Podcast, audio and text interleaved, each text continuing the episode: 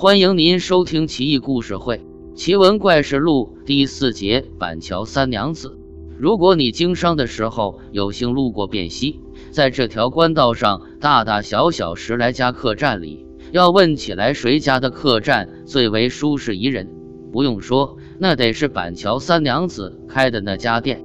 虽然我们不知道她从哪里来，虽然她是个寡妇，也没有亲属，虽然她三十多岁了。没有承欢膝下的儿女，虽然客栈最主要的经济来源是三娘子卖的粥饭，但是她却非常的富裕。这一点可以从屋后那一大群壮硕的驴可以看出来。最重要的一点，她的热情好客确实是闻名遐迩的。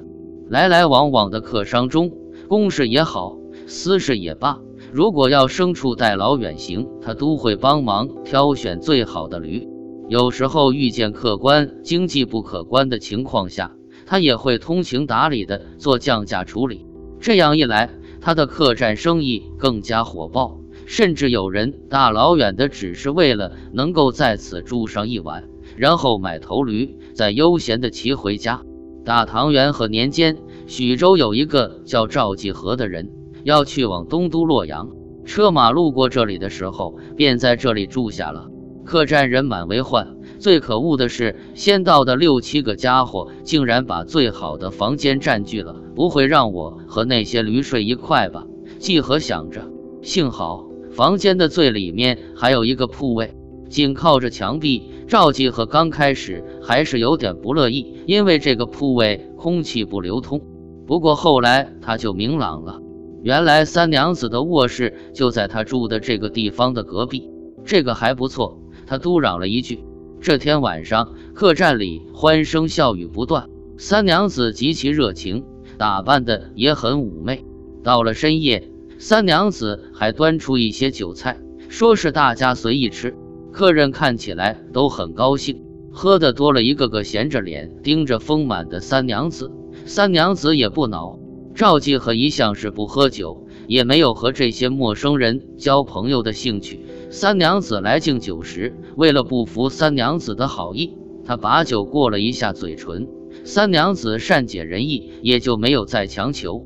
大约到了二更的时候，那些客人都醉在铺位了，满室传来了令人作呕的、混杂着饭菜味的酒味。客人们说着：“三娘子，你真美，我要嫁给你的醉话。”三娘子也回自己的卧室，关了门，熄灭了蜡烛。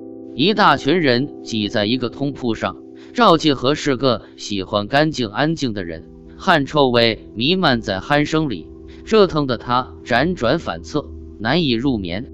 正在这个时候，他听到了一阵悉悉索索的响动从隔壁传来，他立马就清醒了，怀着强烈的好奇心，透过墙壁微小的缝隙，他看到了三娘子正坐在红烛下。昏暗的烛火在跳跃着，看不清脸上的表情。三娘子从箱子里拿出一副羹具，一个木质的小人，嘴里正叽里咕噜地念着什么咒语之类的东西。只见两只六七寸大小的木牛在地上，像在田地里一样耕着田。小人坐在牛的身上，煞有介事地拿着鞭子在屋里来来回回地转着。一会儿。三娘子从箱子里拿出了一袋荞麦，倒在地上，让牧人去耕种。几乎是呼吸之间，发芽、开花、长穗、成熟。三娘子又念动咒语，让牧人把苗收割了，去掉谷皮，得到了七八升的荞麦。然后又指使牧人抬出一个石磨，开始磨起麦子来。须臾之间，麦子已经磨好。三娘子收起石磨，牧人耕具。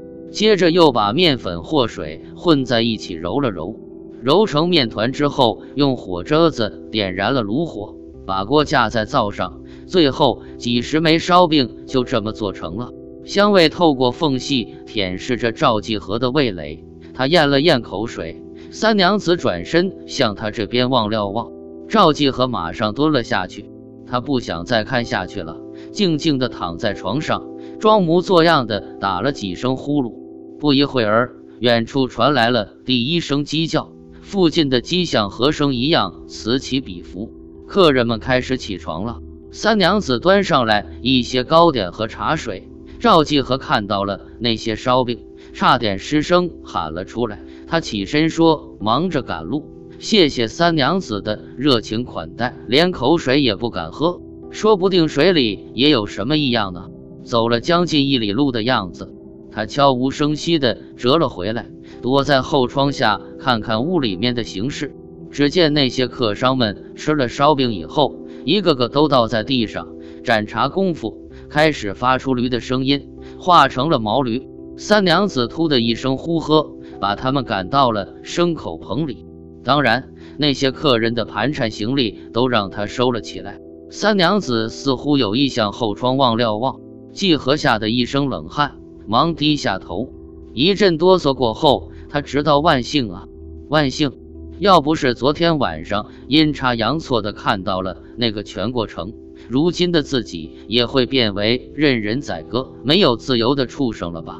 他坐在窗下，待了好久，确信三娘子没有发现他，又轻轻地向后退。等到出了客栈之外时，像一条疯了的野狗一样没命的奔逃。赵继和没有和任何人说起他这次奇遇，直到一个多月以后的一天。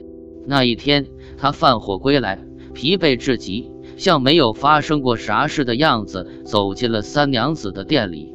在去客栈之前，他事先买好了几只烧饼。三娘子还是当初那样的好客。酒席上，他还是那样的和他说笑着。赵继和要了一个单间，说是要安静一下。三娘子意味深长地盯了他一下，也没说什么。到了第二天的早上，三娘子不出所料地端上盘烧饼。赵继和趁他在招呼其他客人的闲暇内，拿出自己先前买好的烧饼，调换了三娘子的荞麦烧饼。一会儿，三娘子借口过来收盘子，和赵继和攀谈起来，眼里满是焦急的神色。赵继和心如明镜，知道他在等自己变化呢，便不动声色地拿出自己的饼，和三娘子说。老板娘，你这个是假冒的东西吧？味道大不如从前了。一边说，一边把饼递过去。三娘子看他一脸真诚的样子，没有怀疑的接过来咬了口，忽然发出了驴的声音，变成了一头驴，一头赵记和从未见过的壮硕的驴。赵记和也懒得客套，骑着三娘子变成的驴，顺便收走了三娘子所有做法的东西。可是他不知道咒语。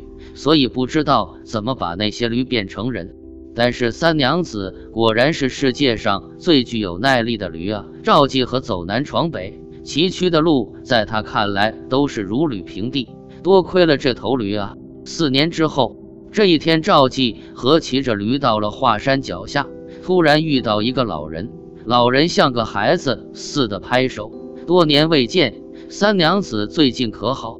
又对赵继和说。虽然他曾经想要加害于你，这是他的过错，我代表他向你道歉。但是好歹他也给你做了四年的坐骑，也该两气了吧？现在请准许我把他放了吧。说完，他搬开了驴子的龙头，三娘子立马脱去了驴皮，变回了人形，还是像那年前的模样。三娘子向老人跪拜磕头，然后连老人一起不知所终了。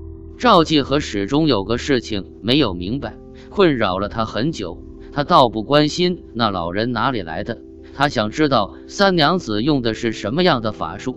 到后来，每次他行商住店，看见了客商们手里牵的那些健壮的骡马，总会打一阵哆嗦。他会不会是一个人变的呢？